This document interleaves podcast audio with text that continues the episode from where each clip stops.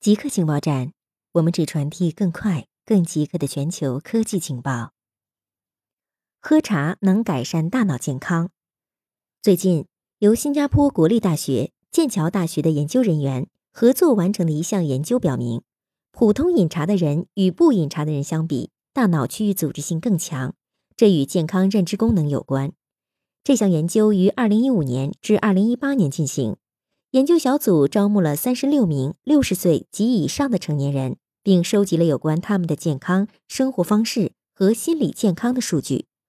老年参与者还必须进行神经心理学测试和磁共振成像。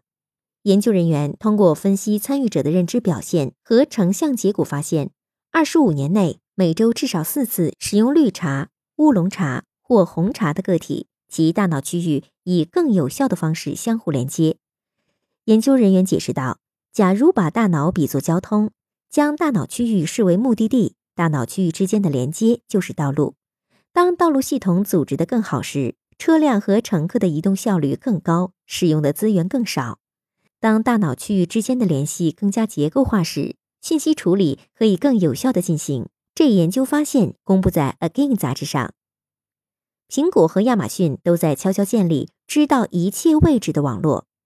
苹果公司 U1 芯片在屏幕上弹出，但其从未提及该 U1 芯片可通过最新的 iPhone 进行精确的室内位置跟踪，并且至少将 AirDrop 定向文件共享提供支持。亚马逊和苹果公司都有足够的硬件规模来建立必要的接入点基础，以便在接触苹果的 iOS 开发者和亚马逊的 Alexa 硬件制造商之前，创建一个有用的网络。事实上，对于亚马逊来说，这项工作已经开始了。最近在西雅图举行的年度 Alexa 语音大会上，亚马逊一次性发布了十五款支持 Alexa 的全新产品，其中一项名为 ZWork 的新无线技术，可以让用户在比 WiFi 或蓝牙等无线网络更大的范围内控制他们的家庭设备。研究从微生物角度看自然分娩和剖腹产新生儿差异。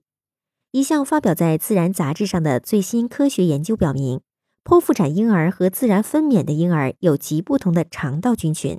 我们的身体并不全是人体器官，相反，我们的身体是一个生态系统，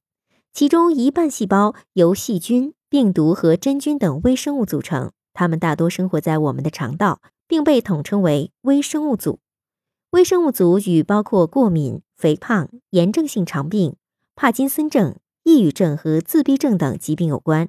而癌症药的药效也与其有关。研究人员从近六百名满月的婴儿尿布中取样，评估了婴儿离开母体的无菌子宫并进入细菌世界时其微生物组的形成过程。研究显示，自然分娩的婴儿从母亲身上获得了大部分细菌。婴儿早期与微生物的互动可为免疫系统起到恒温器的作用。他为未来的生活设定了免疫系统，但剖腹产婴儿的克雷博士肺炎菌和假单胞菌等缺陷较多，患比如一型糖尿病、过敏或哮喘等疾病的风险较高。研究指出，将来有可能在出生时给剖腹产婴儿提供好细菌的混合物，这样他们一出生与微生物世界的关系就开始走上正道。英国皇家妇产科学院副院长怀特表示。这项研究的结果具有开创性，但不应阻止女性进行剖腹产手术，因为在许多情况下，剖腹产是一种挽救生命的手术。固定时间，固定地点，我们下次再见。